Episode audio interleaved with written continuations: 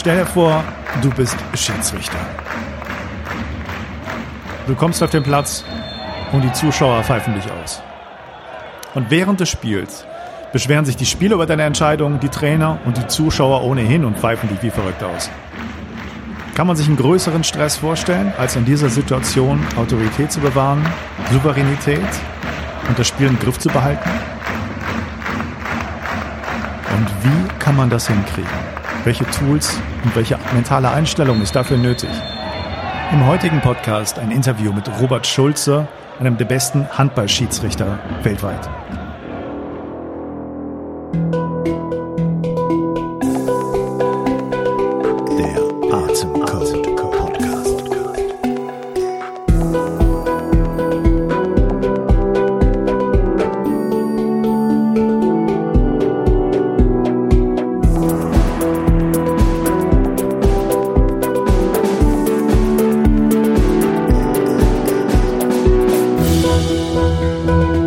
Herzlich willkommen zum Podcast Der Atemcode. Ich bin Dr. Matthias Wittfurt. Ich habe heute einen Gast, der einer der besten Handballschiedsrichter in Deutschland und weltweit ist. Ähm, das ist der Robert Schulze. Und zu Gast habe ich jemanden, der ähm, für eine ja sehr spannende Sache steht, nämlich diese Top-Performer zu betreuen und sie noch besser zu machen. Das ist der Jürgen Boss. Ähm, ich bin sehr gespannt, wie du das Interview findest. Ähm, schreib mir gerne zurück. Freut mich sehr, wenn ich da Rückmeldungen kriege. Und es, wir werden über sehr, sehr interessante Geschichten äh, reden, die man da erlebt als Profischiedsrichter. Ähm, wie so ein Handballspiel abgeht, worauf man achten muss, was das Wichtigste ist, welche Bedeutung Körpersprache hat, wie die Autorität des Schiedsrichters gewährleistet ist und welche Tools es gibt, um wieder zu regenerieren und wie auch Atmung eine große Rolle spielt. Also freue dich auf dieses spannende Interview. Wenn du dieses Interview hörst, dann wird dir der Begriff und das Tool Schallpause auf jeden Fall über den Weg laufen. Du wirst das öfter hören. Schallpause ist ein Tool, was man sich anhört. Ja, das ist bestimmte Musik, die man sich zu Gemüte führt, ähm, die auf bestimmte, ja, Gehirnzentren wirkt, frequenzmodulierte Musik. Und das ist wirklich so ein Geheimtipp, den viele Leistungssportler, High-Performer schon nutzen. Und wenn du das ausprobieren willst und da neugierig drauf geworden bist, wie das funktioniert, gibt es erstmal zwei Wege. Vielleicht der allererste Weg oder ein möglicher Weg ist, ich habe mit den ähm, Leuten von Schallpause zusammen äh, eine Atemsession entwickelt, die ich eingesprochen habe mit der Wim Hof Methode, also wo du eine Atmung, Atemanleitung bekommst äh, auf Basis der Wim Hof Atmung, unterlegt mit dieser speziellen frequenzmodulierten Musik von Schallpause und nicht nur irgendeine, die sie da schon im Programm haben, sondern eine speziell komponierte für diese Atemsession. Das kannst du anhören, wenn du in meinem Mitgliederbereich, in dem Atemcode Club bist. Und noch bis zum Freitag, also wir haben heute Donnerstag, bis morgen, den 26. November 2021, kannst du für einen 50 Prozent Gutschein in den Atemcode Club hineinkommen. Der erste Monat ist dann 50 Prozent günstiger, anstatt 59 nur die Hälfte, also 29,50 Euro. Und kannst da nicht nur diese spezielle Atemsession ausprobieren, sondern du kannst auch äh, Zugriff haben auf alle Clubinhalte, die es bisher gibt. Wir haben Anfang des Jahres hier gestartet. Es gibt zahlreiche Atemsessions. Wir machen gerade ähm, den Wim Hof Kurs gemeinsam durch mit meiner Anleitung. Dafür brauchst du einfach nichts außer zu den Zoom Sessions zu kommen. Wir sind bereits jetzt dann nächste Woche in der fünften Woche. Du kannst selber starten, wann du willst und das nachholen. Ähm, mit der Kälte musst du dir ein bisschen Zeit lassen, aber die Atmung kann man relativ schnell lernen, jeden Tag dann Stück und dann wieder einsteigen direkt in die fünfte Woche. Und wenn du das alles möchtest und natürlich die ungekürzten Interviews dieses Podcastes bisher auch anhören willst, dann komm doch in den Atemcode Club. Ganz einfach in den Show Notes verlinkt, auch auf meiner Webpage matthiaswitwood.de wirst du da den Atemcode Club finden. Und dann meldest du dich an mit dem Gutscheincode WHM, WHM50. Nochmal mit dem Gutscheincode WHM50 einfach beim äh, Checkout eingeben, dann erhältst du 50 Prozent auf den ersten Monat, kannst jederzeit monatlich kündigen, wenn das doch nichts für dich ist, aber du wirst wahrscheinlich wie die meisten anderen voll begeistert sein und dabei bleiben. Kann ich dir jetzt schon garantieren. Und wenn dich Schallpause interessiert, dann ist es auch ganz einfach. Ähm, wie gesagt, du kannst diese Atemsession im Club erstmal testen und gucken, was, wie das für dich ist. Aber wenn du weißt, du willst das schon probieren und willst es mal testen, was sie da für tolle ähm, Musik haben, die du dir reinziehen kannst für mehr Energie, mehr Regeneration, auch besseren Schlaf. Ja, ganz tolle Sache und ich habe schon gehört, dass es bei vielen super gut funktioniert hat, die das getestet haben. Dann ähm, kauf dir doch einfach Schallpause, entweder komplett ja, mit allen Zugriff für immer oder du testest das einen Monat oder nimmst das Jahresabo. Egal welche Variante du entscheiden solltest zu nehmen. Mit dem Code am Schluss Atemcode Club, also den Namen meines Mitgliederbereiches Atemcode Club, erhältst du 20 Prozent auf jede Variante dieses, dieses Preises von Schallpause. Einfach zu schallpause.de gehen und das hat, die haben auch eine App. Das heißt, wenn du dich da freigeschaltet hast und einen Zugangscode erhalten hast, kannst du die App von Schallpause runterladen und hast dann auf deinem Smartphone den Zugang und kannst dir das abends zu schlafen gehen zum Beispiel mal reinziehen und merken, wie das mit dem Schlaf besser wird. Also schallpause.de, Code äh, Atemcode Club eingeben und 20 Prozent günstiger Schallpause erhalten. Und jetzt wünsche ich ganz viel Spaß bei dem Interview mit dem Robert Schulze und Jürgen Boss.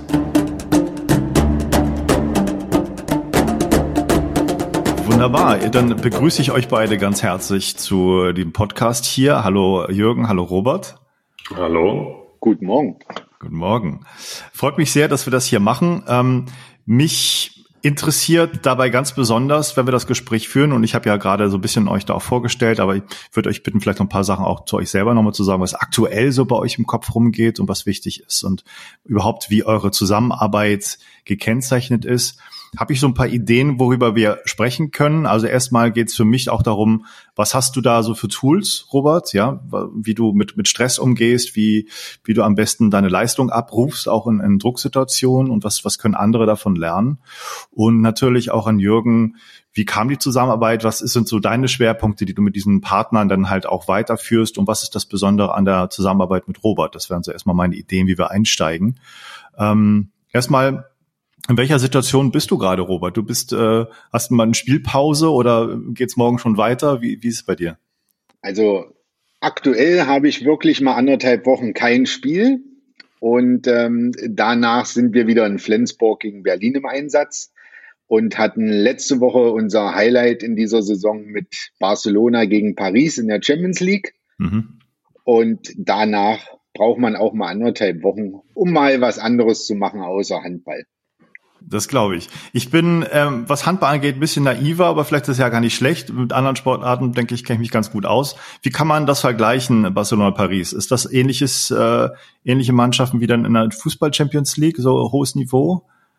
Crème de la Crème? Sehr hohes Niveau, äh, namhafte Spieler in beiden Teams mhm. und äh, natürlich auch eine historische Umgebung mit der alten Arena von Barcelona, wo schon ganz, ganz viele Titel und, und äh, spannende Spiele erfolgten. Also war das ein historischer Place, wo wir waren und äh, das hat uns sehr gefreut. Okay. Und wie ist es gelaufen für dich als Schiedsrichter? Für uns als Schiedsrichter ist es dahingehend gut gelaufen, dass wir glücklich nach Hause geflogen sind mit vielen Eindrücken und äh, die Mannschaften auch beide nach Hause gefahren sind, ohne dass wir ein Thema waren. Und das ist immer das beste Kompliment. Ja, ich nehme mal an, nicht beide glücklich, oder? Wie ist es? Das musst du die Mannschaft nicht ähm, vielleicht können wir mal ganz konkret einsteigen, ähm, als Schiedsrichter im, im Profi-Handballsport. Ähm, und ich kann ja mal so sagen, ganz naiv, wie ich mir das vorstelle. Ich, ich kenne so ein bisschen, wenn man Handballspiel guckt, wie, wie die Schiedsrichter da aufgestellt sind. Also ihr seid immer im, im Team. Zu zweit, ist das richtig? Genau, also wir äh, im Handball haben wir äh, zwei Schiedsrichter, die gleichberechtigt sind pro mhm. Gespann. Und ähm, anders als in anderen Sportarten wechselt dieses Paar nicht, sondern macht die gesamte Saison oder optimalerweise die gesamte Karriere zusammen. Okay. Und du bist mit dem Tobias zusammen. Das ist ihr bist sozusagen dein, dein Schiedsrichterpartner, mit dem du schon lange zusammen pfeifst. Genau, das ist mein Schiedsrichterpartner und bester Freund, den ich seit meinem sechsten Lebensjahr kenne. Cool. Banknachbar in der Grundschule war und so nahm das Elend seinen Lauf. Das ist ja abgefahren. Äh, seid ihr wirklich so lange bekannt und hattet ihr schon von Anfang an was mit Handball schon äh, um die Ohren und zu tun und wolltet dahin Handballspieler werden oder? Ja, wir hatten den Traum, äh, Handball-Bundesliga zu spielen und haben deswegen mit sechs angefangen, zusammen in einer Mannschaft zu spielen. Wow, okay. Und wo, wo seid ihr aufgewachsen? In Magdeburg. Magdeburg, okay. Ähm, und hat Magdeburg eine, eine, Handballmannschaft, wo man gerne hin will? Sind die da ganz gut gewesen ja. zu der Zeit? Du kennst dich beim Handball echt wenig aus. Ja, aktuell ich, ist ja. der SC Magdeburg Tabellenführer in der Handball-Bundesliga. Okay. Nein, also das ist ein, ein äh, riesiger Traditionsverein und als, als kleiner Junge äh, war das natürlich ein Traum, irgendwann mal in der ähm, in der äh, Bundesliga zu spielen. Ne? Ja. Und das, das hat dich Stück für Stück immer wieder motiviert. Und so ist, ist das gekommen, ja. Ja. Und habt ihr das beide auch gemacht? Seid, seid ihr in der Bundesliga gewesen als Spieler? Nein, wir hatten Gott sei Dank äh, den Vorteil, dass wir auf unserem Weg mit circa 15, 16 ehrliche Trainer hatten, die uns auch das Feedback gegeben haben, dass es bis ganz oben nicht gereicht hätte. Und dadurch haben wir uns dem Plan B gewidmet und haben Kinder- und Jugendspiele als Schiedsrichter geleitet, mhm. um uns äh, etwas Taschengeld zu verdienen. Weil meine Mom ist selber Handballtrainerin gewesen und die hat gesagt, Mensch, dann äh, geht doch Wochenende mal in die Sporthalle, pfeift ein paar äh, Kinderspiele und dann haben erfahrene Schiedsrichter gesagt, dass wir das Thema ein bisschen seriöser angehen sollen, weil da durchaus was draus entstehen kann. Okay, super. Und habt ihr da also das, das Feedback bekommen, das wäre eure, euer Karriereweg, das wäre eine richtige Möglichkeit weiterzumachen da? Genau. Okay, das ist super. Nochmal ganz konkret im, im, im Spiel vom Handball. Also natürlich interessiert mich ein bisschen auch, was davor ist, ne, wie du damit umgehst. Das ist ja auch eine Art von Auftritt, den man denn als Schiedsrichter gespannt hat und ein Riesendruck, den man da hat. Spieler, ganzes Umfeld, viele Leute im Zuschauerraum, in der Halle, im Fernsehübertragen und, und, und, wie du damit umgehst. Aber nochmal, wenn man sich das vorstellt, vielleicht für Leute auch, die wie ich da so ein bisschen naiv sind mit Handball. Ihr seid zu zweit und ich habe ein bisschen bei Handballspielen gesehen, ähm, das ist so ein bisschen so eine Art Feldraumaufteilung auch, wie er das macht. Kann das sein? Also einer steht immer neben dem Tor. Es ist ja meistens so, vielleicht ein bisschen anders als beim Fußball, dass das schon so etwas geballter ist, ähm, die Aktion auf einer Hälfte. Ne? Also das ist nicht alles mal völlig zerfasert und ähm, sondern spielt sich da auf einer Hälfte ab vor dem Tor. Ähm, die eine Mannschaft versucht ein Tor zu werfen. Einer von euch steht neben dem Tor und der andere ist dann sozusagen hinter der angreifenden Mannschaft. Das ist so ein bisschen die Aufstellung. Ist das richtig? Genau, also es gibt ähm, einen Torschiedsrichter und einen Feldschiedsrichter. Und das ändert sich natürlich in jedem Angriff. Hm. Und die größte Schwierigkeit beim Handball ist meinem Empfinden nach für die, für die Schiedsrichterentscheidung, ja. äh, dass ganz, ganz viel auf engem Raum passiert. Und äh, da hast, hat es ganz viel was mit Vertrauen zu deinem Schiedsrichterpartner zu tun, weil du manche Situationen gar nicht siehst, äh, weil du einen anderen Aufgabenbereich hast, wo du vielleicht gerade hinschaust und dann eine Situation in deinen Aufgabenbereich kommt und du das Grundvertrauen deinem Partner gegenüber haben musst, mhm.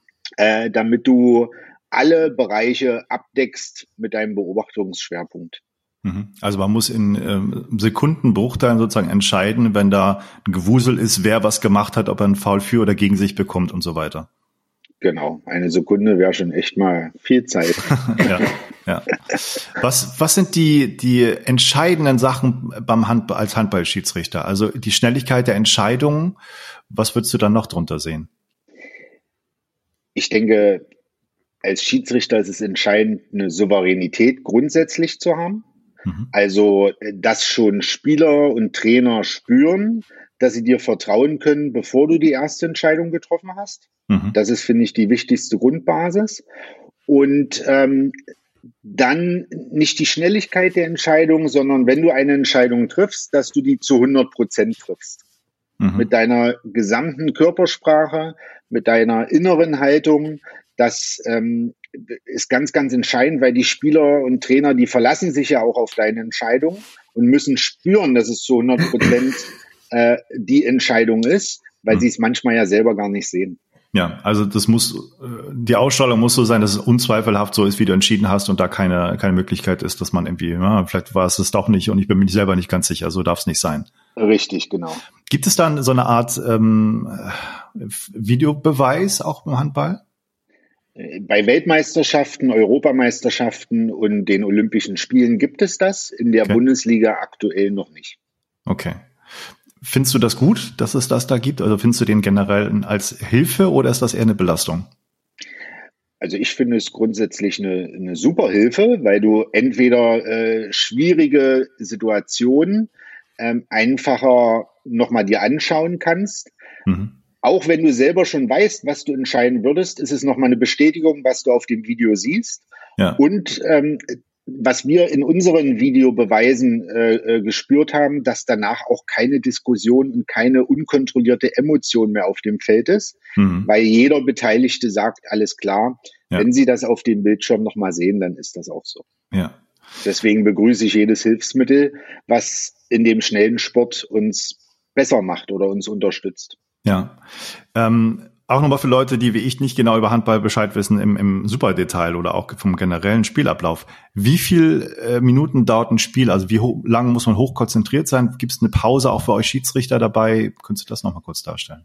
Äh, zweimal 30 Minuten hm. geht ein Spiel unter normalen Umständen plus Verlängerung. Und ähm, die Halbzeitpause beträgt 15 Minuten. Okay. Die, hast du da Ruhe? Kannst du dich da zurückziehen in der Pause als Schiedsrichter gespannt oder bist du da mitten in der Halle irgendwo? Nein, du gehst äh, in deine äh, Schiedsrichterkabine ja. und ja. Was macht ihr da in der Pause? Also grundsätzlich äh, Flüssigkeit nachtanken, mhm. ganz klar. Ähm, eine Grundlage für die zweite Halbzeit ist bei uns immer eine Banane. Mhm. Und ähm, dann geht es eigentlich darum, dass wir uns kurz abholen, was ist unser, unser Fazit aus der ersten Halbzeit, aber mhm. nicht in Sachen, ähm, was haben wir jetzt für Fehler gemacht, sondern ähm, was könnte jetzt in der zweiten Halbzeit äh, vielleicht nochmal Thema werden, was in der ersten Halbzeit äh, aufgeploppt ist. Ja. Und äh, ja, und dann machen wir fünf Minuten nichts und dann gehen wir wieder raus. Dann kommt ein kurzes Warm-up für die zweite Halbzeit, weil auch das wichtig ist, um wieder halt fokussiert in Gang zu kommen. Mhm. Und dann let's go. Okay. Und ähm, vielleicht nochmal äh, die Frage, wenn du das Spiel äh, vorbei hast und das zu Ende ist, äh, wie, wie schaltet ihr ab? Gibt es da auch äh, so ein paar Tools und Tricks, da wieder runterzukommen? Ja, also ähm, Regel Nummer eins bei uns ähm, ist grundsätzlich nicht nach dem Spiel das gesamte Spiel auseinandernehmen und auszuwerten, mhm. sondern äh, wir machen das wirklich so, dass wir nach manchen Spielen, wenn es nicht so gut läuft, dann wird es auch mal laut kurzzeitig. Das sind ein, zwei Minuten. Das muss auch mal, muss auch mal sein, weil da haben wir dann jegliche Emotionen rausgelassen. Ja. Weil unser Hauptjob als Schiedsrichter ist auf dem Feld natürlich eine kontrollierte Emotion zu haben. Ja. Und auch wir müssen da ja mal ein Ventil lösen. Und dafür sehen wir uns gegenseitig dann immer als Puffer. Dann gehen wir duschen und äh, dann kommt es halt darauf an, ob es in der Bundesliga ist oder äh, bei einer Weltmeisterschaft, dann, dann gehst du halt direkt ins Hotel zurück. Und da haben wir dann als Tool Schallpause, wo wir äh, aktiv ähm, mit diesem Tool uns so zügig wie es geht wieder regenerieren, weil du am nächsten Tag entweder eine neue Aufgabe hast ja. Äh, sei es jetzt äh, der normale Job oder aber äh, bei einer Weltmeisterschaft man woanders an anderen Spielort hin muss, um dann halt ein nächstes Spiel ein, zwei Tage später zu haben. Ja, ich würde den Jürgen gleich mal ins Gespräch mit einbinden. Noch ganz kurz eine Frage, die mir noch brennt. Wenn das, wenn man so Fußballschiedsrichter beobachtet, das ist so, was ich als Vergleich reinziehen kann, da gibt's ja schon mal sehr, sehr hitzige nicht nur Diskussion, da rennen die Spieler auf einen zu und brüllen einen an und, und sagen, was bist du für ein Idiot und so, was du da entscheidest. Ist das im Handball auch so oder wie ist das da so vom Verhalten der Spieler? Gibt ja auch so eine Art Kultur, die sich einschleicht, wie, wie man sich verhält, denke ich mal. Da bin ich beim Handball sehr dankbar, weil wir eine angenehme Streitkultur haben beim Handball. Die ist äh, mit, mit Respekt geprägt, natürlich von beiden Seiten. Also ich sage immer auch zu jungen Schiedsrichtern, ähm, wenn du von den Spielern oder Trainern Respekt haben willst, dann fang du selber zu 100 Prozent damit an und dann kannst du es von Spielern und Trainern auch einfordern. Und ich glaube, wenn man da gegenseitig Rücksicht drauf nimmt, dann hat man halt eine Umgangsweise, so wie wir sie im Handball haben, wo, wo ich froh drüber bin. Ja, das klingt sehr gut. Jürgen, ich würde dich gerne mit, mit in das Gespräch mit einbeziehen. Grüß dich. Vielen Dank, dass du dabei bist. Ähm, du bist ähm, jemand, der noch ein bisschen was dazu sagen kann, auch wie die Zusammenarbeit mit dir zustande kommt und ein paar andere Hintergrundinfos. Also herzlichen Dank erstmal, dass du hier mit dem Gespräch teilnimmst. Gerne, Matthias. was, was könntest du so ein bisschen dazu sagen, wie das überhaupt entstanden ist und was die Idee eurer Zusammenarbeit ist?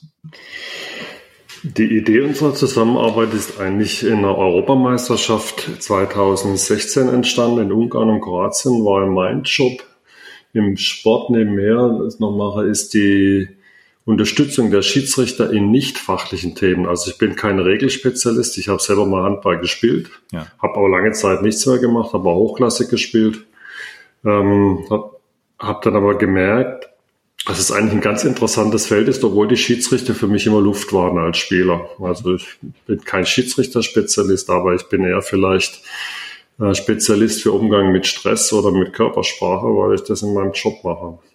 Und ich habe in 2010 angefangen bei der EHF, für dich als Fußballer, das ist das Pendant zur UEFA, mhm. also European Handball Federation, ähm, bin ich angefragt worden, nachdem ich da mal so versucht habe, mit Schiedsrichtern, Schiedsrichterinnen waren das äh, in 2009, ähm, wie kann man deren Performance verbessern hinsichtlich Präsenz und Leistungsfähigkeit, habe dann Artikel veröffentlicht und dann haben die mich angesprochen und gesagt, hey, kannst du uns veröffentlichen? Bis dahin war das nämlich immer so, dass die Schiedsrichter, ich sage jetzt mal, Regeln gelernt haben und vor allem in den Fortbildungen bei Europameisterschaften ähm, so in, was war, glaub so, Robert, der Rekord 130 oder 120 Videos in einer Stunde angeschaut haben oder anschauen durften und dann entscheiden mussten, war das jetzt die richtige, die falsche Entscheidung. Mhm. Und die Annahme damals von den Verantwortlichen war, oder ich glaube, ist so noch bei vielen heute, dass wenn man die Situation dann diskutiert hat und auf dem Spielfeld steht, dass man Sekundenbruchteile, haben wir gerade den Robert gehört, eine Sekunde ist lang, mhm. abrufen kann und weiß, wie man entscheidet. Und so funktioniert natürlich unser Gehirn nicht. Ähm, und ich habe die dann ab 2010 betreut und Robert und Tobias waren dann als deutsche Schiedsrichter bei einer Europameisterschaft, bei einer äh, Frauen-Europameisterschaft dabei und haben mich dann irgendwann in der Pause angesprochen, hey, das wäre cool, wenn wir was zusammen machen, so wie du das machst, das bringt uns wahrscheinlich weiter. Und das war auch etwas, was die beiden von vielen äh, auch wirklich sehr damals sehr guten Schiedsrichtern unterschieden haben, weil die einfach wissbegierig waren und nach oben wollten. Und das Thema Ziele ist bei den beiden ein ganz interessantes Thema. Robert hat es vorher schon angedeutet. Ähm, aber die haben sich immer verstanden, ein Ziel zu setzen. Das Ziel war jetzt Olympia. Leider waren jetzt keine Zuschauer. Jetzt hätten wir sagen, Ziel, Ziel erreicht. Äh, jetzt ist das neue Ziel ähm, äh, Olympia mit Zuschauern, also in, in drei Jahren dann wieder. Und da weiß ich, da werden die dort sein, weil die so intensiv daran arbeiten und das macht mit ihnen Spaß. Ja, wir haben dann 2016 angefangen haben viel über das Thema Atmung, was ja für dich nichts Unbekanntes ist, ja. im Umgang mit Stress äh, sehr viel gearbeitet. Und man wird es kaum glauben. Also das waren so die ersten Schiedsrichter, die eigentlich damit gearbeitet haben. Und das sind ja Menschen, die, und da sind wir jetzt wieder zur Brücke zu meinem Job, also Coaching von Managern, ja in, in Situationen sind, äh, dass sie in der ho hohen Druck mit viel Zuschauern, sehr viel Emotionen, eigene und vom Umfeld in Sekundenbruchteile richtige Entscheidungen treffen müssen und alle schauen zu. Ähm, und wir haben das dann über ähm, über die Atmung, wir haben das ähm, über Analyse von ihrem Auftreten, von der Körpersprache, von der inneren Haltung, äh, weiterentwickelt. Also so ein Spruch ist dann beispielsweise auch You are the chief of the court. Ja? Also drückt mhm. es mal körperlich aus. Ähm, haben auch viele andere europäische Schiedsrichter im Nachgang davon profitiert. Und äh, seit drei, vier Jahren kann ich denen eigentlich gar nicht mehr so viel sagen, weil die so gut sind. Wir ich amüsiere mich denn inzwischen nur noch über die, die Sprüche und die Interventionen von Robert und Tobias in ganz kritischen Situationen, die man im Fernsehen ja nicht weiß, was sie sagen, aber da gibt's viele, äh, viele lustige äh, Diskussionen. Wir haben auch viele, was interessant ist, viele Tabus gebrochen. Also ich kann mich noch an der Anfangszeit erinnern, darf man als Fehler, Klammer auf, Manager, ne, ähm, Fehler zugeben. Ja. Mhm. Haben alle, die, die, die Konservativen, sagen alle um Himmels Willen nie, da verliert man die Autorität. Das, äh, und wir sind einen ganz anderen Weg gegangen. Also wenn man jetzt mal so ein Bundesligaspiel zuschaut, kann ich dir nur empfehlen. Mhm. Bist bestimmt auch mal gern eingeladen, in die Halle zu gehen, wenn die im Norden pfeifen. Ähm, wirst du sehr oft erleben, auch im Fernsehen sehen, dass die Fehler machen. Weil es ist ja absurd, äh, reinzugehen, äh, mit dem Ziel, keine Fehler zu machen. Das ist schon der erste Fehler, den nicht professionelle Schiedsrichter machen. Ja. Weil wenn sie dann den ersten Fehler machen, bricht alles zusammen.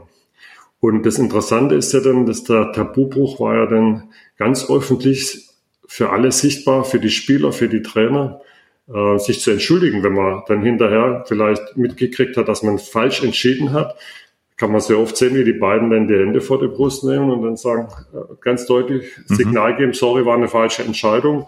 Und die Wirkung ist eigentlich, dass sie dadurch das Vertrauen ja, und die Autorität eher deutlich gesteigert haben. Und so haben wir viele, viele Sachen ausprobiert. Und zu deinem Thema vorher noch als vielleicht Anmerkung, Diskussion um Entscheidungen bei Fußball, die wirst du eigentlich äh, immer nur bei schwachen Schiedsrichtern sehen. Schwachen Schiedsrichtern heißt, bei Schiedsrichtern, die eigentlich nicht das Vertrauen der Spieler haben. Also Robert kann mich gerne mal korrigieren. Ähm, und zum anderen, die, die, die denke ich von ihrer Überzeugung, auch wenn sie eine, es gibt viele Entscheidungen, die kann man in die eine, in die andere Richtung äh, entscheiden. Ja. Äh, es gibt keine hundertprozentig klaren Entscheidungen. Äh, entscheidend ist das, was der Robert vorher gesagt hat, und das gilt auch für Führungskräfte oder generell, wenn du zu deinen Kindern sagst, sie sollen ihr Kind ihr Zimmer aufräumen, wie du es sagst, mit welcher inneren Haltung man das ja. sagt, ja, kannst du mal trainieren. ich glaube, da muss ich und, Robert mal einladen und mal wirklich sehen, ob ich das nicht schaffe oder ob das wirklich nicht möglich ist. Das war Robert in seinem Dressen mit der Pfeife dann mal. genau. Aber nicht, aber nicht zum Zimmer aufräumen. Nee, nee, nee, nee, nee zum anderen. Ja, und, und äh, zurück, und ich glaube, äh, ne, ich bin mir ziemlich sicher, äh, dass die Schiedsrichter, die nicht das Vertrauen der Spieler haben, die am Anfang sich unsicher verhalten, bei denen kommt es dann zu solchen Diskussionen und was man da zum Teil jetzt gerade auch wieder sieht bei einigen Schiedsrichtern, ja. im Handball und im Fußball ist eigentlich genau das, dass es mit dem Thema Auftreten zu tun hat und mit dem Thema, was strahle ich eigentlich aus. Und ja. das ist, erlebst du bei denen eigentlich nie. Also ich ganz viele Fragen natürlich jetzt an dich, was du mhm. aufgebracht hast, aber äh, gerade was Körpersprache angeht, mhm. da würde ich mit euch beiden gerne mal drüber reden. Mhm. Du sagst, wie wichtig das ist, da dieses Auftreten mhm. zu haben. Ihr habt da Videoanalysen gemacht. Mhm. Ich kann mir vorstellen, dass das äh, scheint ja gut geklappt zu haben, aber dass es schon irgendwie auch ein ein Maß ist, was nicht so ganz einfach äh, zu fassen ist. Ne? Also es gibt ja auch einige Schießrichter, das kenne ich so aus dem Fußball, aus der Fußballvergangenheit noch her, die haben schon eine sehr deutliche, klare Körpersprache, die aber fast schon arrogant wirkt und dann wieder eher was Negatives provoziert. Mhm. Würdest du das auch so sehen? Das ist nicht einfach, so ein, so ein Maß zu finden, oder? Ist das, muss man es mit der Persönlichkeit des Schiedsrichters auch natürlich ein bisschen übereinbringen und also einmal kann der Robert noch aus seiner Sicht was sagen, wichtig. Äh, ich denke mal, viele glauben, der Körpersprache oder Charisma ist angeboren. Wir beide wissen eigentlich, dass es nicht so ist, dass man es lernen kann. Äh, Stichwort ist Embodiment, ja, Emotion and Body, das heißt ähm, Maja Storch als Stichwort auch, mhm. die das da damals aufgebracht hat. Wir wissen ja alle, dass die, die äußere, das unsere innere Haltung, also ob es uns gut, wie es uns gerade geht, die in der äußeren Haltung ausgedrückt wurde. Und im Deutschen ist es ja schön mit der inneren Haltung und äußerer Haltung. Ja. Also was man aber natürlich auch weiß, denke ich, dass man über die äußere Haltung die innere Haltung beeinflussen kann. Wenn ich natürlich schon aufs Spielfeld reinlaufe und habe äh, meine Schultern nach unten und hängende Arme, ja, müsste man jetzt schauen, wenn die beiden am, am, am Start eines Spiels stehen, dann stehen die richtig mit erhobenen Schultern die Brust rausgedrückt und durchgesteckten Bein. Das ist jetzt vielleicht eine Banalität. Oder wenn der Robert zwei Minuten gibt, dann hängt nicht der Arm halb durch, sondern der ist schon klar ausgestreckt. Da ist richtig Spannung drin. Das sind alles da, äh, Details. Ja. Und die machen letztendlich die Ausstrahlung, sprich die Körpersprache aus und die innere, und die kann man sehr stark durch die innere Haltung, durch die, sagen wir, Suggestionen auch, wie ich jetzt da auftreten will, beeinflussen. Das ist etwas, was die beiden perfekt beherrschen. Ja. Und Das ist für mich der entscheidende Teil. Und wenn ich das natürlich darüber nicht rede, sondern glaube nur, weil ich eine Pfeife in der Hand habe und eine, und, und eine Schiedsrichterklamotten anhabe, dass ich denn die Autorität habe. Genauso, wenn ich, weil ich jetzt Chef bin, dass ich denn die Autorität habe. Das funktioniert halt nicht. Wir haben was gelernt, da soll aber der Robert dann noch was zu sagen, weil er das selber jetzt auch intensiv, wir haben denn, ähm, das war auch, wir haben dann angefangen mit Pferden zu arbeiten was wir auch für, für bei Managern machen. Und zwar, weil Pferde hochsensitiv sind, also sofort auch auf, also auf Mimik und Gestik achten. Und äh, wenn du vor dem Pferd stehst mit 500 Kilo, da kann der Robert dann seine Geschichte zu erzählen und äh, du willst das beeinflussen, kannst dir viel reden, da kommt hauptsächlich auf deine Ausstrahlung an kriegst du natürlich ein ungefiltertes Feedback, wie du wirkst. Und wenn das Pferd stehen bleibt, dann weißt du, es funktioniert nicht. Und das Gute ist, wenn es dann funktioniert, dieser Augenblick, das habe ich selber auch erlebt damals vor 15 Jahren, der bleibt dir im Gedächtnis hängen. Und an das kannst du in jeder Situation auch wieder abrufen, wie du maximale Strahlung hast, also Ausstrahlung hast. Und das war also ein, ein, ein Tool, was, was der Robert jetzt auch so begeistert hat, dass er das jetzt selber auch schon mitmacht, aber das soll er vielleicht selber was dazu sagen. Ja, gerne, gerne. War das für dich auch so ein, so ein Game Changer mit, mit der Körperhaltung, mit der Ausstrahlung, die du da vermittelt bekommen hast, Robert? Das war für mich äh, der Game Changer schlechthin. Mhm. Weil das, Matthias, was du am Anfang gesagt hast, war sehr interessant. Das Grundproblem bei Schiedsrichtern ist ja genau das Thema, bin ich konsequent oder arrogant? Ja. Das ist ja der schmale Grad. Und äh, wie, wie Jürgen gerade schon beschrieben hat, man muss als erstes im Kopf sich bewusst sein, das ist ein Entwicklungsprozess. Das passiert nicht von jetzt auf sofort. Und da verlieren viele schon die Geduld, wenn sie merken, oh, ich muss jetzt meine Komfortzone verlassen. Weil die innere Haltung in eine Körpersprache umzuwandeln, hat damit was zu tun, dass du deine Komfortzone komplett nochmal neu erfindest. Mhm. Also du erweiterst sie, meiner Meinung nach. Und dadurch fängst du erstmal an, selber dich ranzutasten, was ist für dich ein Weg, wo du auch authentisch wirkst. Ja. Und ähm, da habe ich selber ganz, ganz viele Spiele gehabt, wo ich mich danach bei der Veränderung angeschaut habe und gesagt habe, boah, was was ist das für eine arrogante Wirkung in manchen Situationen von mir? Ja. Und dann fängst du an, Stück für Stück daran zu arbeiten, wie wird's eine authentische Körpersprache, womit du dich selber auch wohlfühlst, damit du nicht arrogant wirst, sondern auch Spaß daran hast, deine Komfortzone in dem Bereich zu erweitern. Und ähm, das ist, glaube ich, ein ganz, ganz entscheidender Punkt, was dann der Unterschied ausmacht zwischen Konsequenz in der Wirkung und eine Arroganz in der Wirkung. Ja. Das äh, ist ähnlich wie so ein kleines Kind, wenn es von jetzt auf sofort das Bonbon haben will und es nicht bekommt, hat es die Körpersprache, es stampft einmal auf den Boden.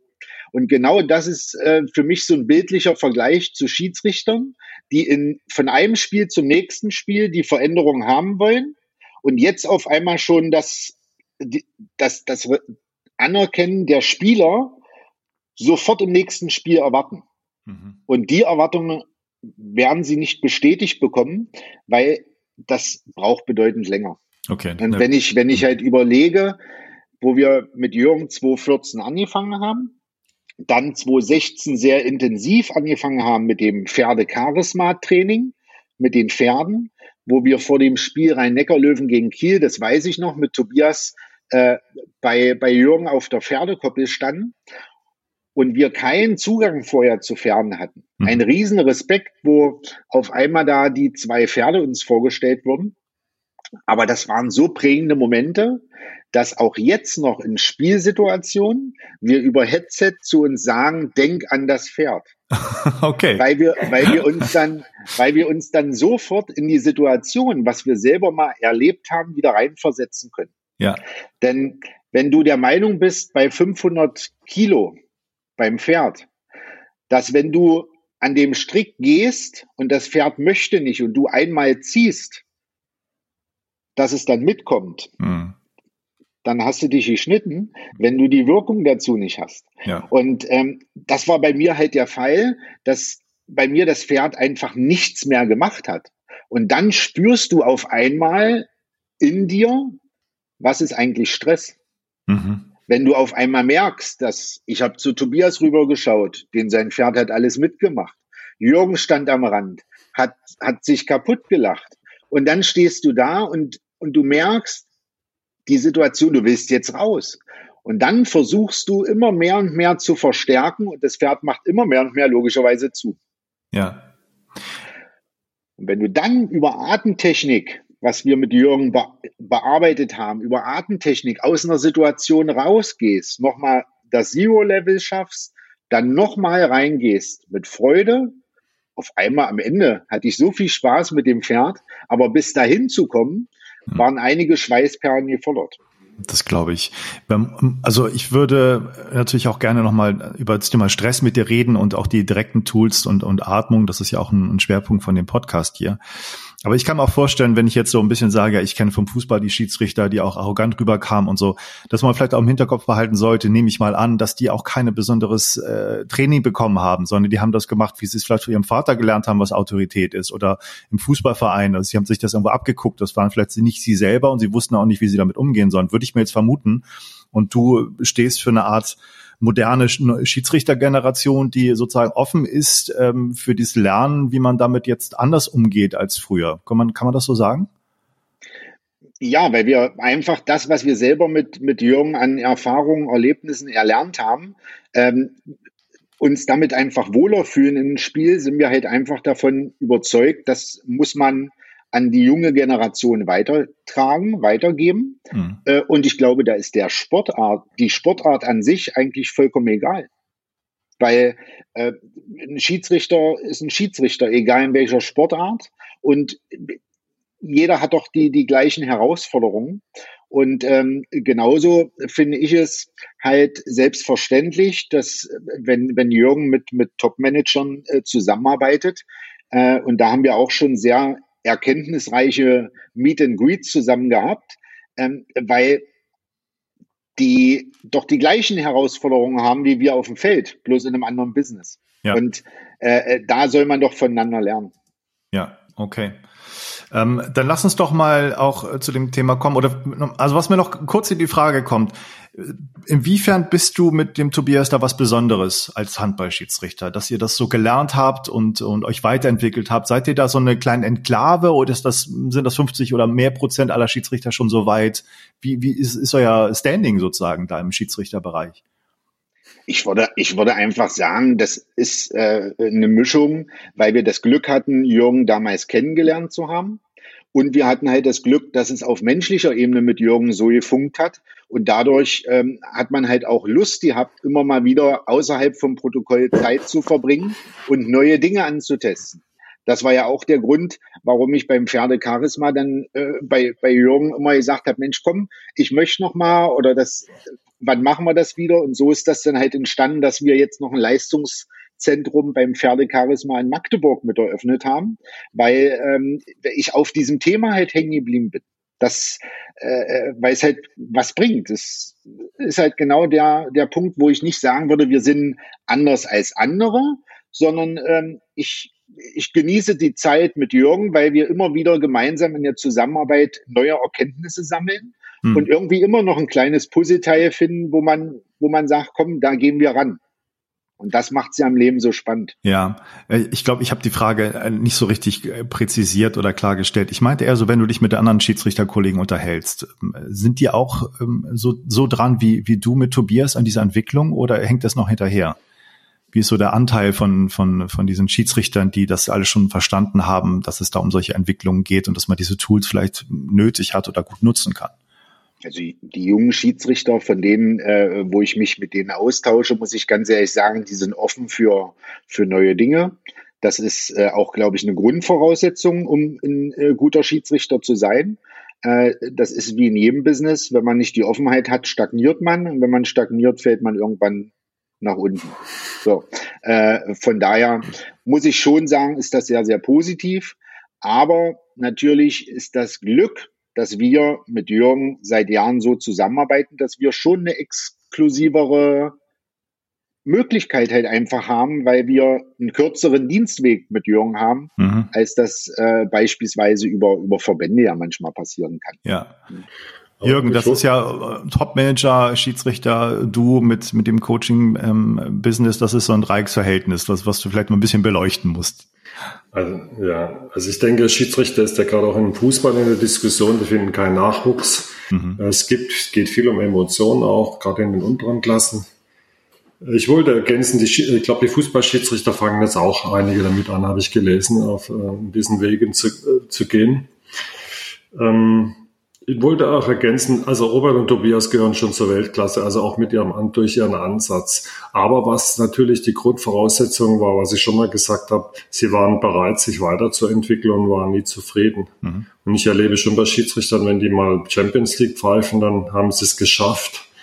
Und das schöne Beispiel mit Olympia zeigte auch, die setzen, die beiden setzen sich wieder ein neues Ziel und arbeiten da äh, stringent drauf hin. Im Moment, wir beschreiten einfach auch miteinander und das macht das Tolle, immer wieder neue Wege. Wir sind jetzt gerade bei die Laufwege im Zusammenhang mit Beobachtungsfähigkeit zu untersuchen, auch elektronisch. Ne? Das hat bis jetzt, glaube ich, noch niemand auf der Welt gemacht.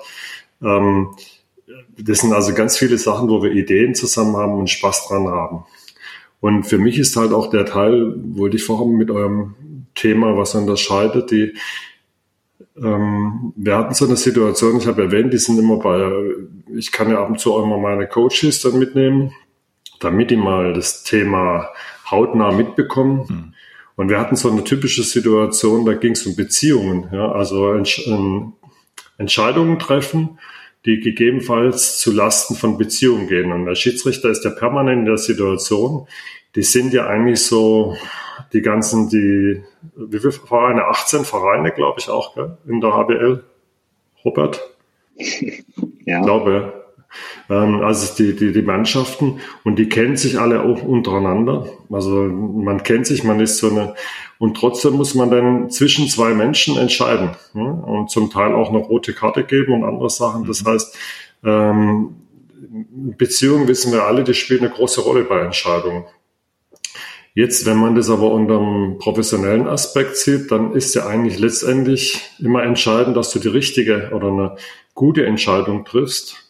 Äh, da spielen die Beziehungen eine untergeordnete Rolle, sonst bist du nämlich von der Weltklasse ganz schnell weg, wenn du immer nur deine Freunde bevorteilst, sage ich jetzt mal, oder bevorteilen würdest. Und da kam es zu einer Situation, dass ein, ähm, ein dritter Schiedsrichter äh, sitzt immer noch am Tisch äh, und der hatte dann eine Entscheidung getroffen bei einem Spiel der Rhein-Neckar-Löwen, ziemlich bedeutsames Pokalspiel, also wo es auch im Fußball um, um K.O.-System geht. Und äh, der hatte die beiden äh, Betreuer ermahnt, wenn sie nochmal von der Bank aufstehen und die Schiedsrichter kritisieren oder versuchen zu beeinflussen, dann gibt's eine gelbe Karte.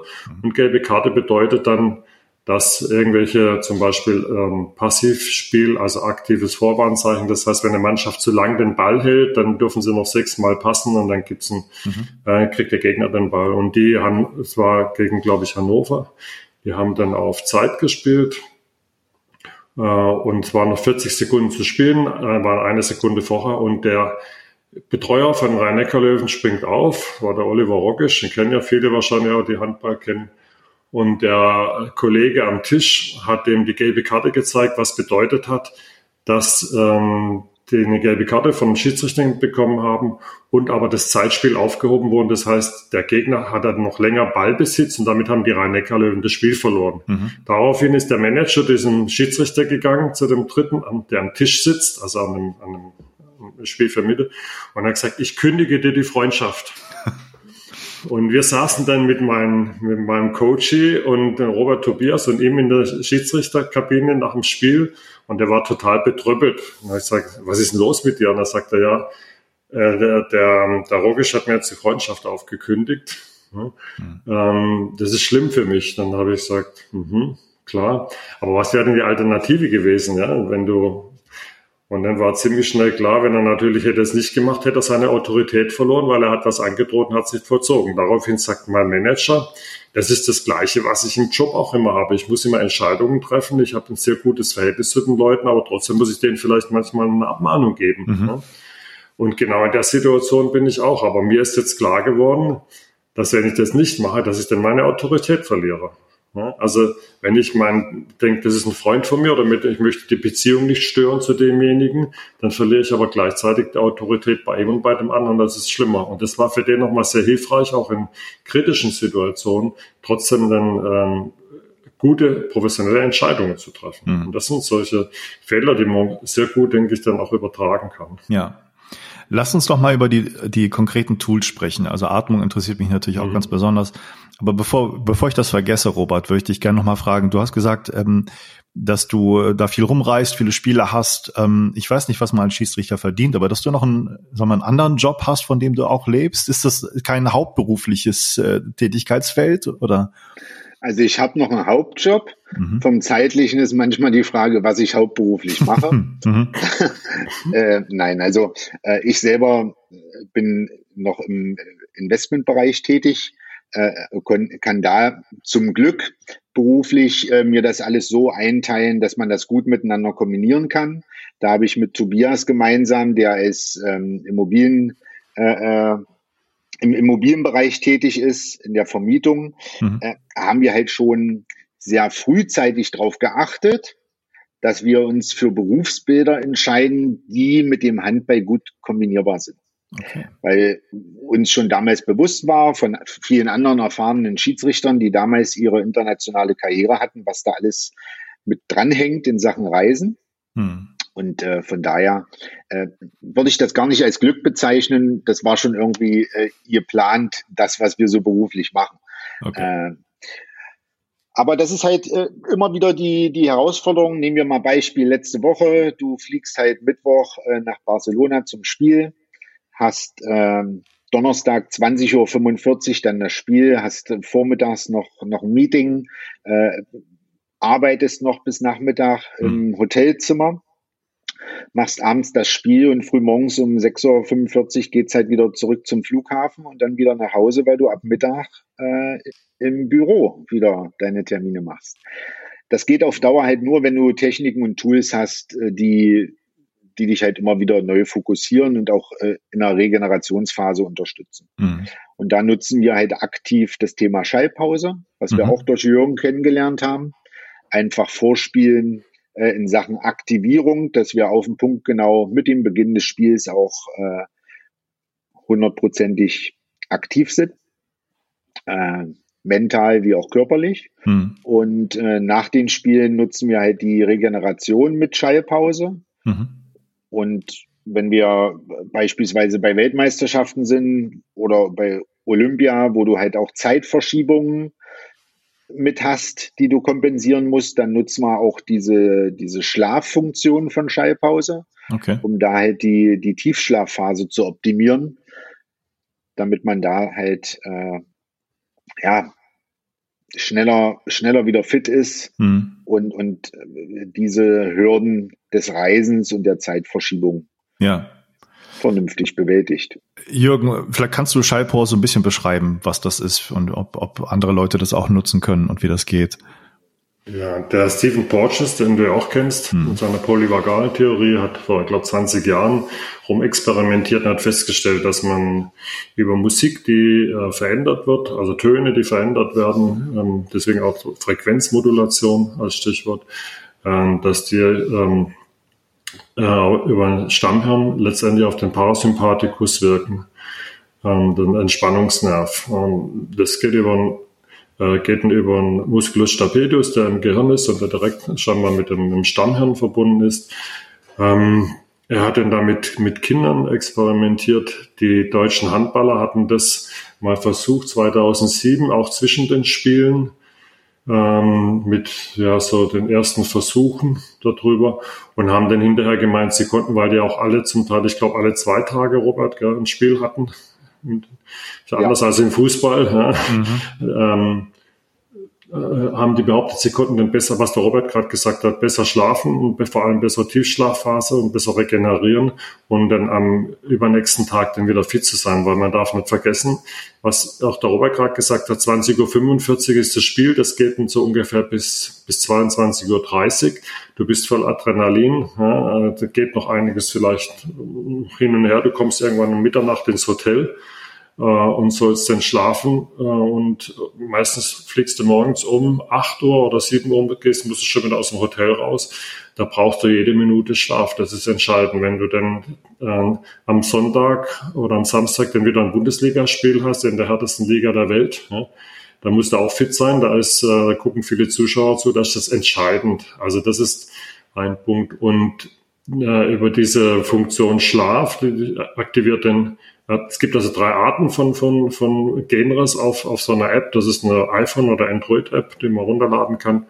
Ähm, auf der einen Seite sind dann äh, starke Aktivierung des Parasympathikus, also des Entspannungsnerves, das ist, was der Robert gerade gesagt hat, äh, die Schlaffunktion. Hm. Dann gibt's äh, eine schwächere, das ist für tagsüber zur Regeneration. Und dann gibt's noch eins für die Sportler auch vorm Spiel, nämlich die Aktivierung vom Sympathikus, also um präsent zu werden. Ähm, das heißt, Energie, äh, das ist eher für den Sport gedacht, dass sie, dass man sozusagen vorm Spiel oder vorm Wettkampf in einen präsenten Modus kommt. Mhm.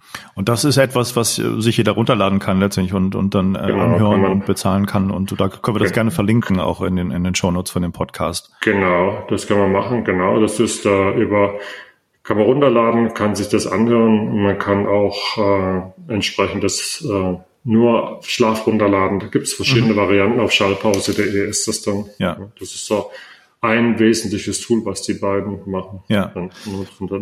Lass uns doch mal bitte über Atmung reden. Robert, was, was hast du für, für Atemtechnik kennengelernt und wie, was hast du für eine Beziehung zur Atmung jetzt bekommen, nachdem du das so ähm, durchführst in Bezug auf Stress und runterkommen und in, in, bei sich zu bleiben? Was, was hast du da? Ich habe äh, grundsätzlich ein anderes Bewusstsein äh, in, in Bereichen, wo, wo man in Stress verfällt, ähm, weil mir war vorher Atmung nie bewusst. Also ich habe Spiele halt gepfiffen und wenn ich Torschiedsrichter war, stand ich halt da und mhm. habe meine Beobachtung gemacht und wenn eine komische Situation war, bin ich rein und äh, dann wurde da irgendwas entschieden, wo wir der Meinung waren, das war richtig. Ähm, und durch Jürgen haben wir in dem Bereich, wie kann ich meine eigenen Emotionen kontrollieren und wie wirke ich in Stresssituationen auch souverän, damit ich das Vertrauen von Spielern und Trainern bekomme. Weil wenn auf dem Feld eine stressige Situation ist, ist unsere Aufgabe, die ruhigsten und souveränsten zu bleiben. Mhm. Und das ähm, haben wir aktiv gelernt mit der Atmung, sprich, dass wir ein, zwei Sekunden im Spiel bewusst dafür nutzen, wenn wir zum Beispiel Torschiedsrichter sind, einfach mal tief durchzuatmen. Mhm. Oder wenn wir, wenn wir äh, äh wissen, jetzt ist die, die letzte Minute des Spiels nochmal angebrochen, dass man da einfach nochmal alle Reserven aktiviert, indem man da nochmal bewusst atmet ja, das äh, geht ja recht einfach, indem man äh, ganz tief in den Bauch hineinatmet und dann ganz schnell wieder raus. Ja. Was man ja auch bei Spielern, bei einem Elfmeter zum Beispiel sieht, bevor ein Spieler einen Elfmeter schießt, macht er ja auch viel mit Atmung, um sich in den Moment zu fokussieren. Und äh, genau das machen wir halt im Spiel auch. Und das äh, tut sehr, sehr gut, weil man fühlt sich wohl, man man, man merkt halt, dass man ein anderes Stresslevel hat, was nicht so hoch ist. Ja. Das, ja. Also man merkt, da muss ich mal ergänzen dann auch, man merkt da in so ganz extremen Situationen, es gab einen Vorfall vor einem Jahr, ähm, als Robert und Tobias ein ganz entscheidendes Spiel, der erste gegen den zweiten gepfiffen haben und der Tobias sich verletzt hat. Der konnte dann nicht mehr spielen. Das war dann alles live im Fernsehen. Der saß auf der Bank. Mhm. Und normalerweise, und normalerweise pfeifen die ja immer zu zweit, ja, weil das Spiel ist sehr schnell. Mhm. Ähm, das kannst du gar nicht alles allein überblicken. Und das, diese, diese Anwendung zeigt sich dann auch daran, dass in der, also Tobias saß dann draußen, da kann Robert noch was zu sagen, und in der Halbzeit haben die beiden sich dann zusammengesetzt. Da kam Fernsehen rein, da kamen alle Offiziellen rein, wollten wissen, wie geht's weiter. Es war niemand da, der das hätte irgendwie übernehmen können. Mhm.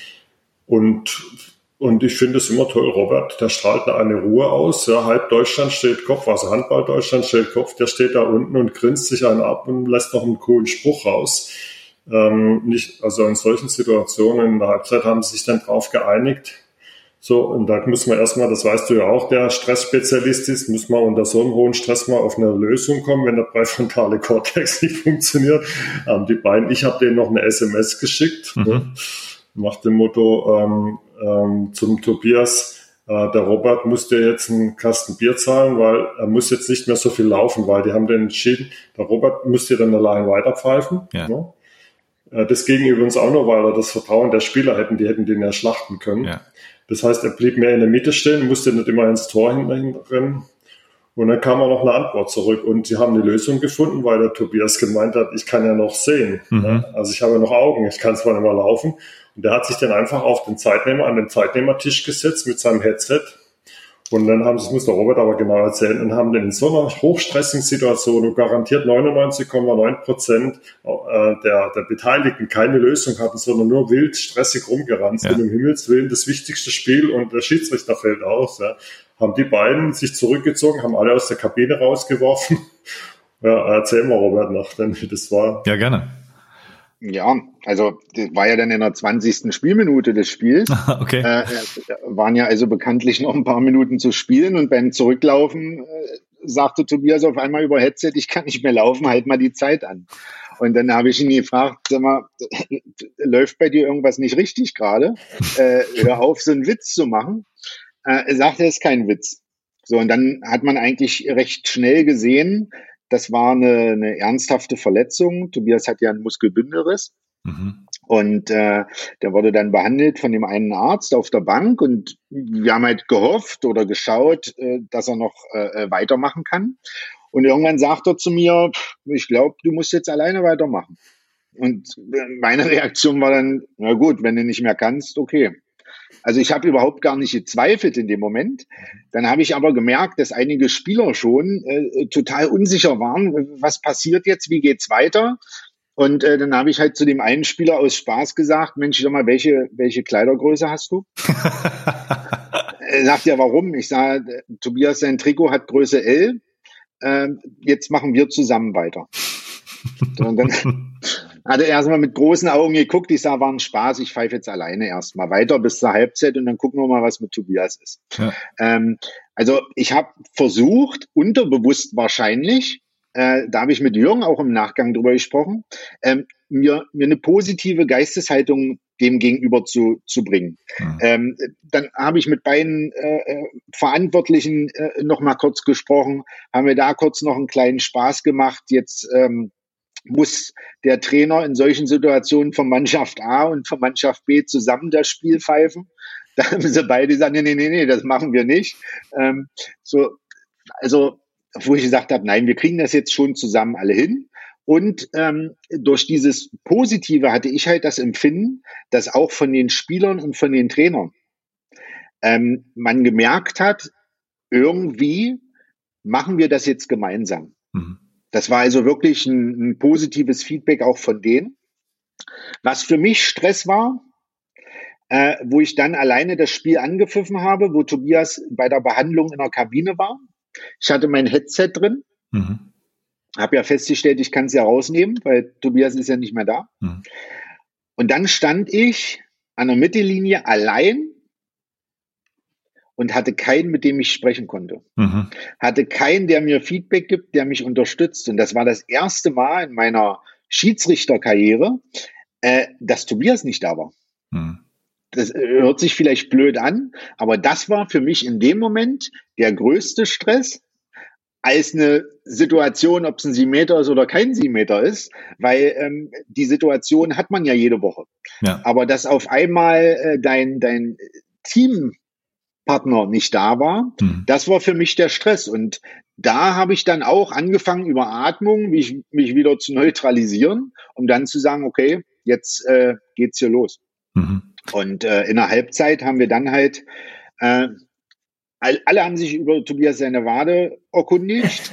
Und ähm, ich, ich habe mit Tobias nur darüber gesprochen, Alter, äh, was machen wir jetzt die nächsten 30 ja, Minuten? Ja. Also, und ähm, ja, da haben wir dann halt lösungsorientiert, die sagt, Mensch, die nächsten 30 Minuten, Tobias sagt, ich habe es ja nicht in Augen, Headset genommen, hat sich an den Tisch gesetzt und dann hat er alle Ball fernen Situationen beobachtet mhm. und hat mir über Headset halt immer eine Unterstützung gegeben, ähm, wo es halt in einigen Situationen auch die, die Challenge dann war, äh, zu vertrauen. Ne? Mhm. Und Tobias vertraue ich ja zu 100 Prozent und er mir auch.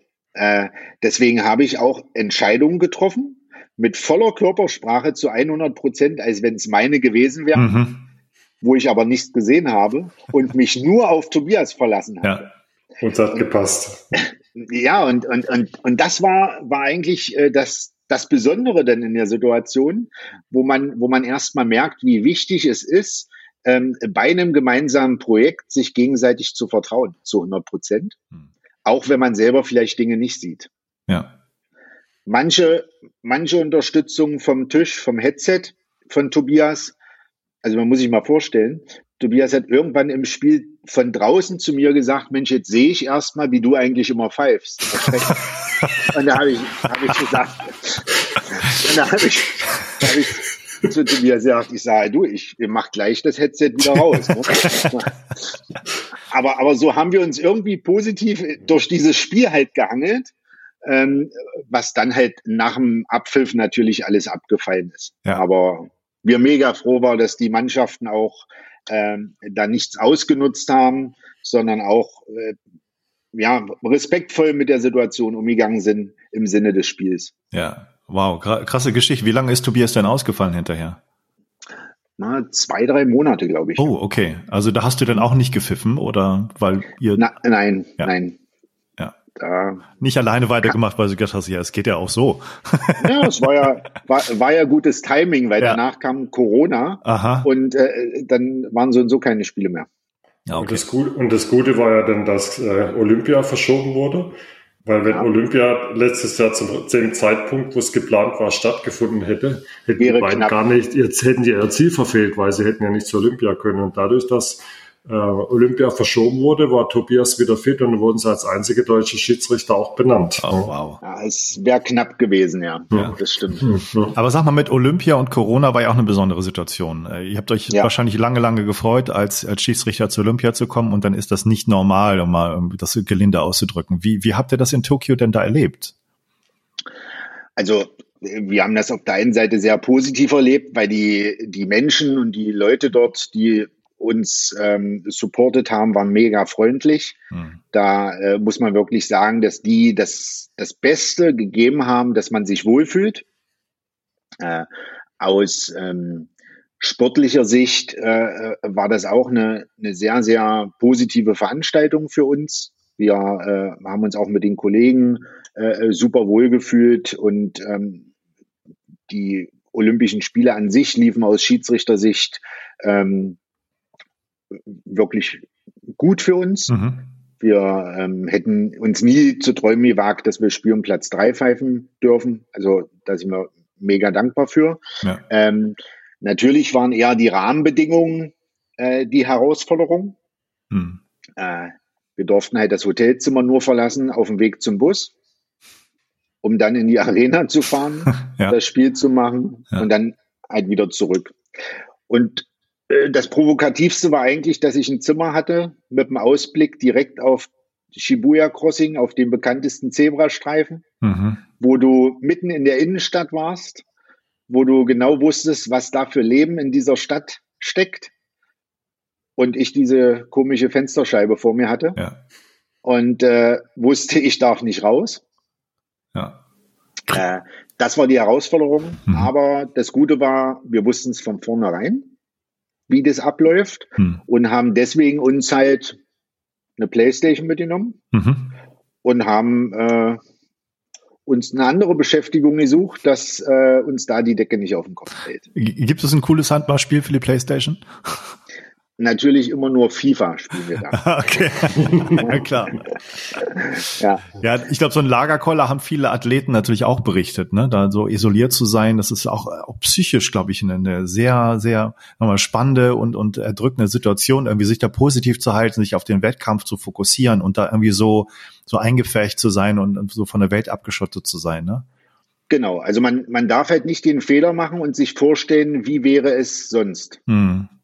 Also wenn ich so rangegangen wäre, ich hätte hätte so gern äh, die die Magdeburger Schwimmer äh, beim mhm. beim Finale unterstützt. Ich hätte sehr gerne mir mal einen 100 Meter Sprint angeschaut.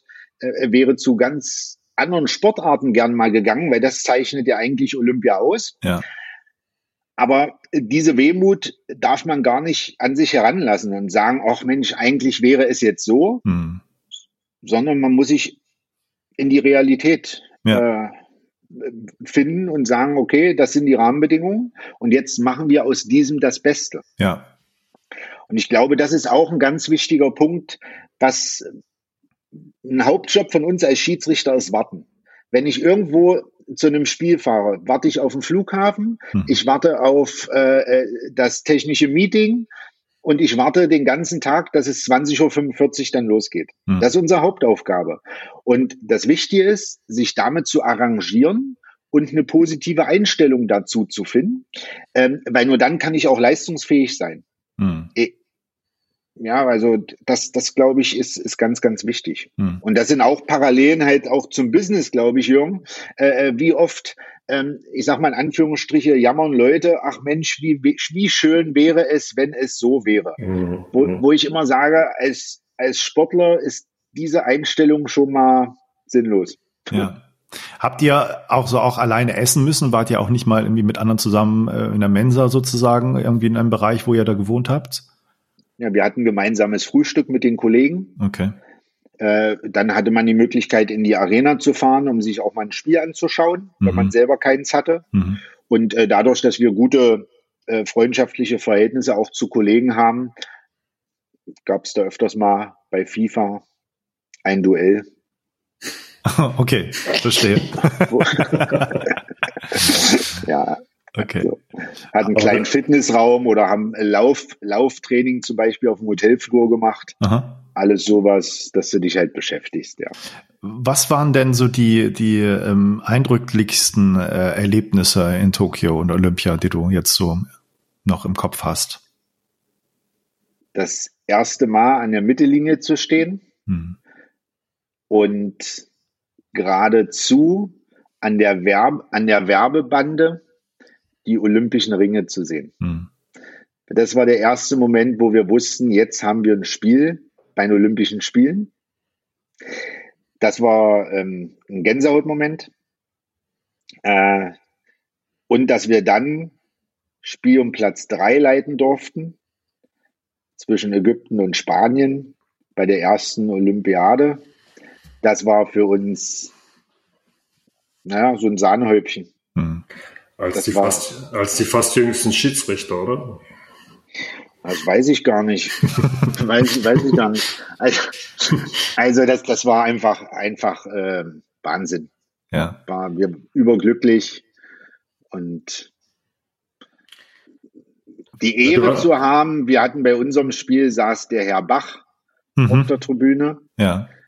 Und da wusstest du, das ist Olympia.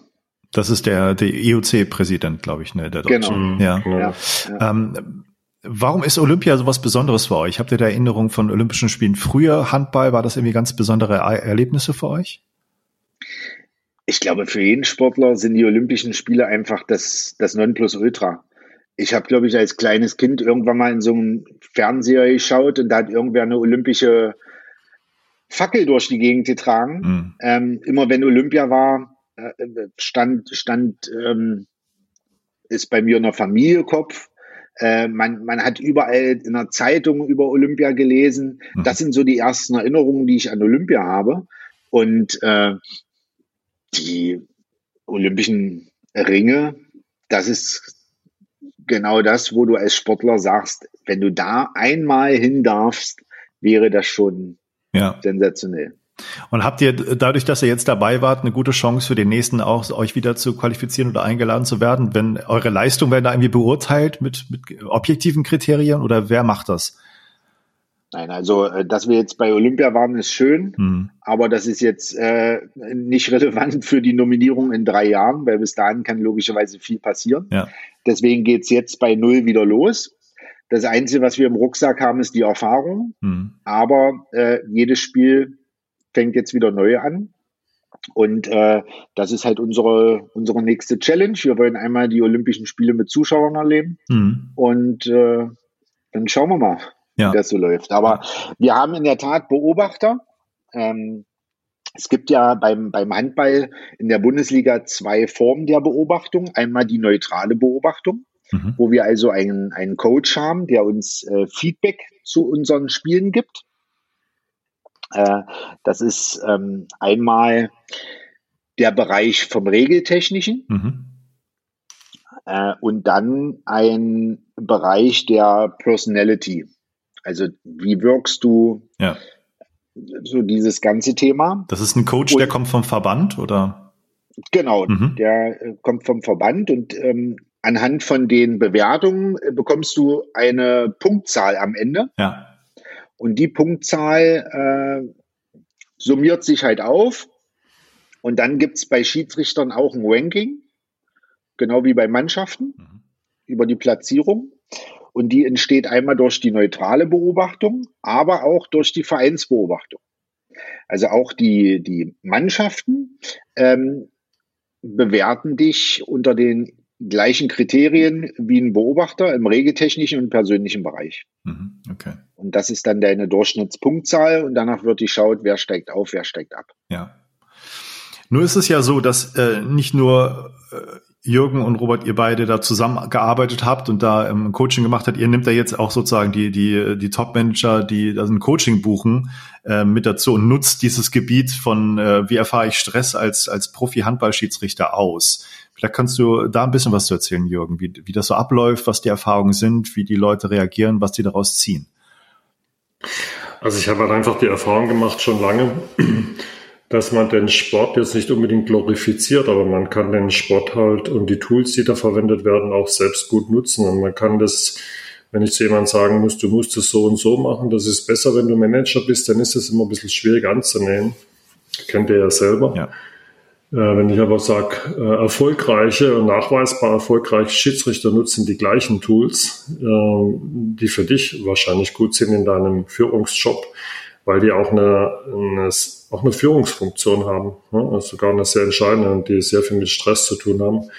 Denn habe ich ja vor Jahren schon festgestellt, äh, dass die Manager und Managerinnen da oder Führungskräfte ähm, aufgeschlossen sind, auch wenn sie nichts mit dem Sport zu tun haben. Und in der Diskussion dann auch mit dem Robert, also wir hatten in der schwierigen Zeit von Corona nicht die Möglichkeit, zu den Spielen zu gehen. Mhm. Wir haben dann ein Webinar gemacht über eine Stunde mit äh, Szenen aus dem Fernsehen, wie die und dann darüber diskutiert, was da dahinter liegt, was für Techniken auch äh, und was für Imagination. Ähm, da erlebe ich einfach, äh, ob das jetzt das Thema Atmung ist, ob das das Thema Körpersprache ist, Umgang mit Fehlern, ähm, dass da eine hohe Bereitschaft ist, darüber zu diskutieren, das an sich ranzulassen, auch auszuprobieren. Und man schlüpft dann einfach in eine Rolle eines erfolgreichen Sportlers, also mit Robert und Tobias rein und äh, verhält sich, versucht in entscheidenden Situationen sich zu, zu verhalten. Und das geht bis hoch zu den Vorständen. Ne? Das sind alle gleich. Und die sind sehr dankbar. Vor allem das Thema, was der Robert will nochmal unterstreichen, das Vertrauen zu den Spielern, sprich das Vertrauen zu den äh, Mitarbeitern denn letztendlich auch zu haben, ist ein ganz entscheidender, äh, ganz entscheidender Punkt, denn auch, worauf dann auch so das Thema Umgang mit Fehlern und viele andere Sachen resultiert. Also ganz einfache Sachen ja. zum Teil, aber einfach konsequent umgesetzt in, in zum Teil sehr bedeutsamen Situationen.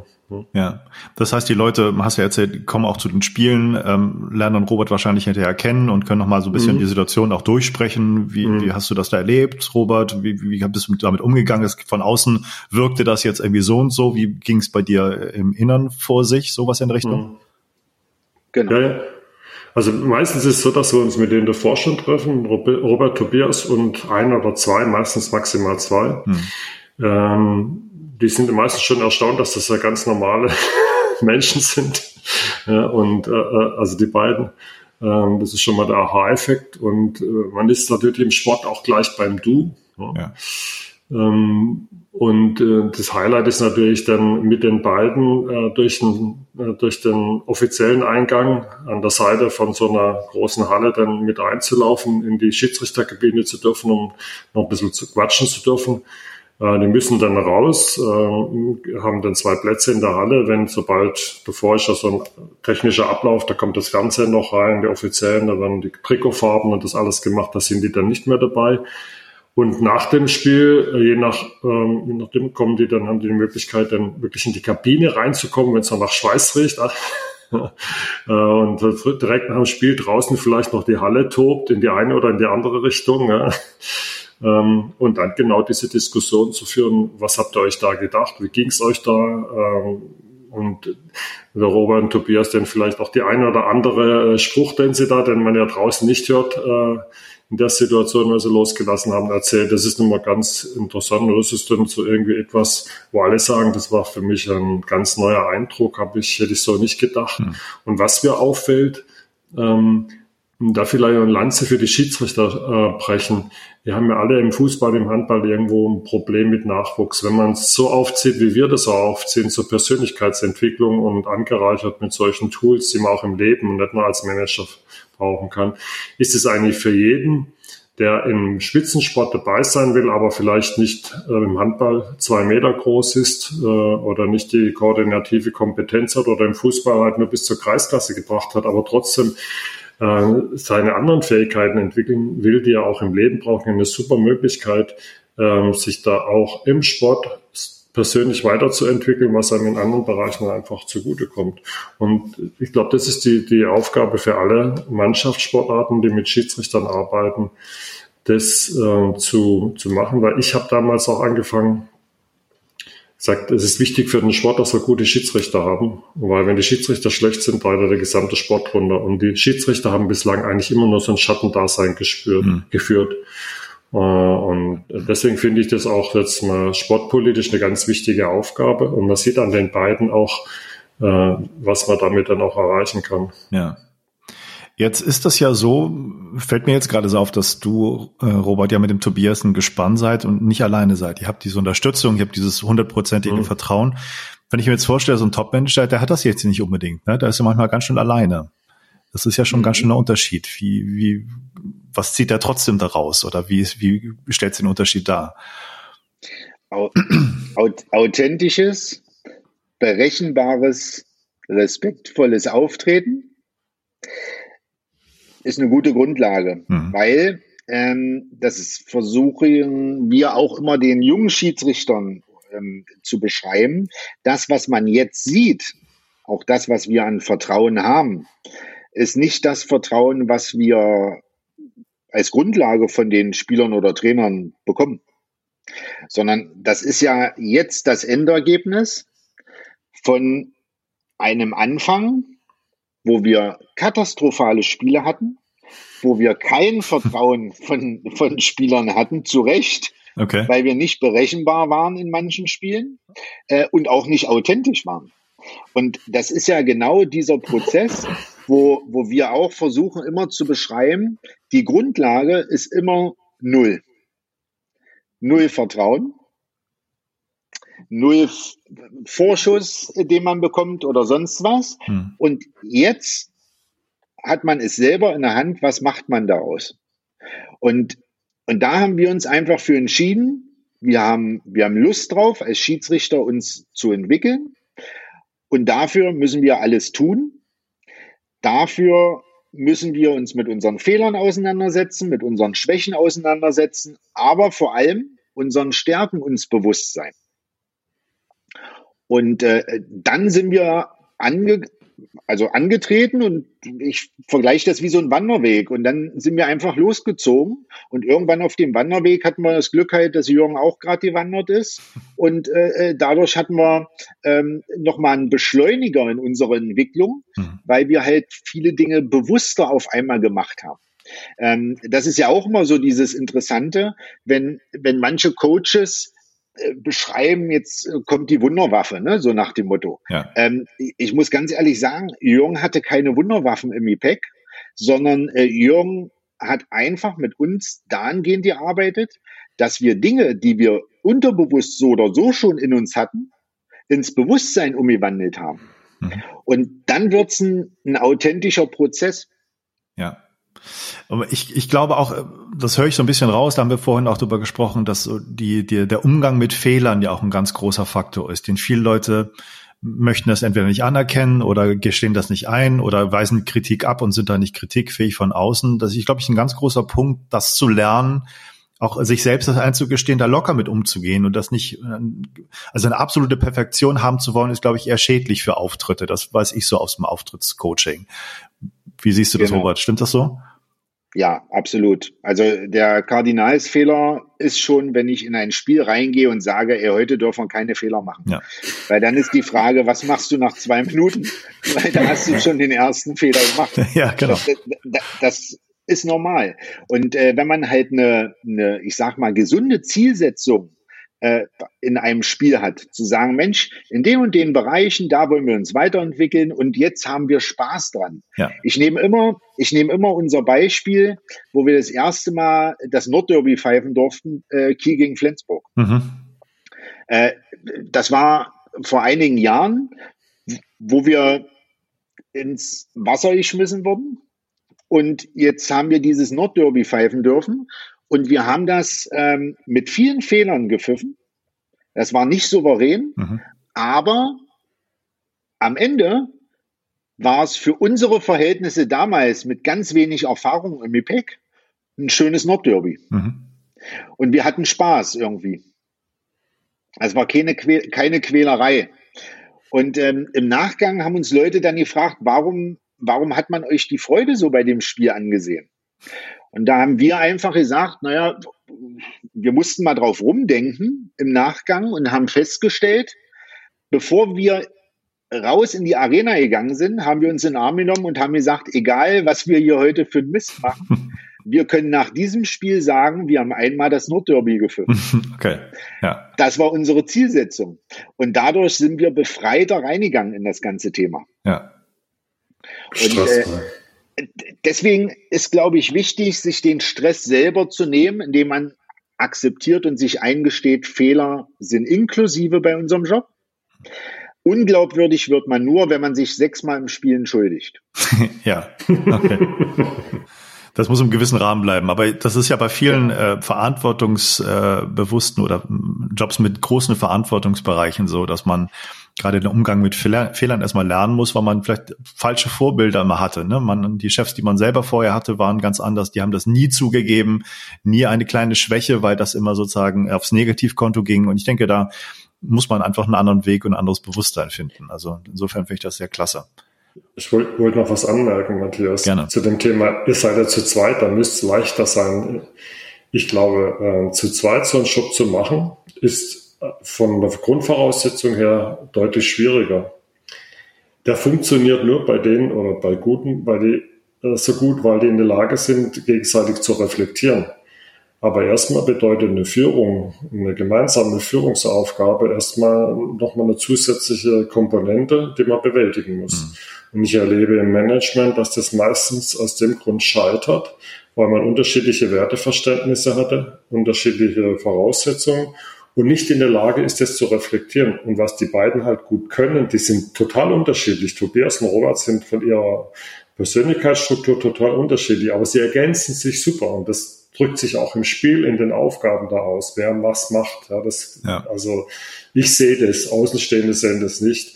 Und das findet, und wenn das, das ist die Voraussetzung dafür, dass das funktioniert. Aber wenn jeder von beiden brillieren wollte, beispielsweise, oder im Mittelpunkt stehen, würde das mit Sicherheit schiefgehen. Und wenn man auch nicht, denke ich, in einer guten Art und Weise äh, offen über Fehler oder über andere Erkenntnisse eines Spiels diskutieren kann. Ja, ich würde gerne, die Zeit ist ja auch schon fortgeschritten, mhm. so ein bisschen zum Schluss einen Ausblick mal wagen mit euch und, und gerade dich nochmal ansprechen, Robert. Was müsste sich im, im Schiedsrichterbereich vom Handball, vielleicht vom Sport direkt noch ändern? Also wo siehst du da noch äh, Schwächen?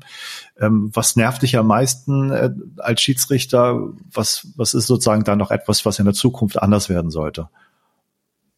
Also wenn du einmal vor 15.000 Zuschauern ausgepfiffen wirst, danach stresst und nervt dich nichts mehr. Mhm Von daher nervt mich jetzt grundsätzlich nichts. Ähm, wir sind, wir sind, ähm, glaube ich, in Deutschland äh, mit unserer Schiedsrichterführung ähm, auf einem sehr, sehr guten Weg, auf einem innovativen Weg, weil ähm, wir haben mit der äh, aktuellen Schiedsrichterchefin von uns äh, eine, eine ehemalige Top-Schiedsrichterin, die auch äh, jetzt international ähm, im, im Einsatz als Delegierten regelmäßig ist und auch in einer internationalen, äh, in, einer, in einer europäischen Schiedsrichterkommission sitzt.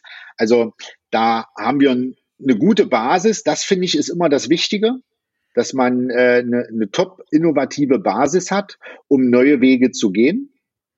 Äh, das das ist, glaube ich, das Wichtigste auch für die junge Generation, dass man immer wieder äh, Möglichkeiten der Weiterentwicklung nutzen kann. Äh, dadurch, dass wir exklusiv mit, mit Jürgen zusammenarbeiten, Tobias und ich, mhm. finden wir immer ein Puzzleteilchen, wo wir sagen, komm, äh, das, das fassen wir mal an, das drehen wir mal und äh, mal schauen, was dabei rauskommt. Äh, und das, denke ich, ist, ist das Wichtigste. Mhm. Offenheit zu haben. Und da bin ich sehr zuversichtlich und äh, zufrieden. Okay. Vielleicht die Frage auch ein bisschen an dich, Jürgen, mit dem Hintergrund so der, der Top-Manager, die du da auch betreust. Was müsste sich da ändern? ich weiß, da, vielleicht ist die Antwort zu lang. Versuch es mal kurz. weniger, äh, weniger verdinglichte Tools, mhm. mehr Mensch sein, eine andere Haltung im Umgang mit Menschen, also ein menschlicherer Umgang stelle ich immer mehr fest, mit den Leuten mehr, mehr sprechen und, und einfach von, von veralteten Bildern herunterkommen, was Führung angeht. Ich glaube, das ist nicht mehr angemessen in Zeiten von agilen Organisationen und von dem Wandel, den wir gerade haben.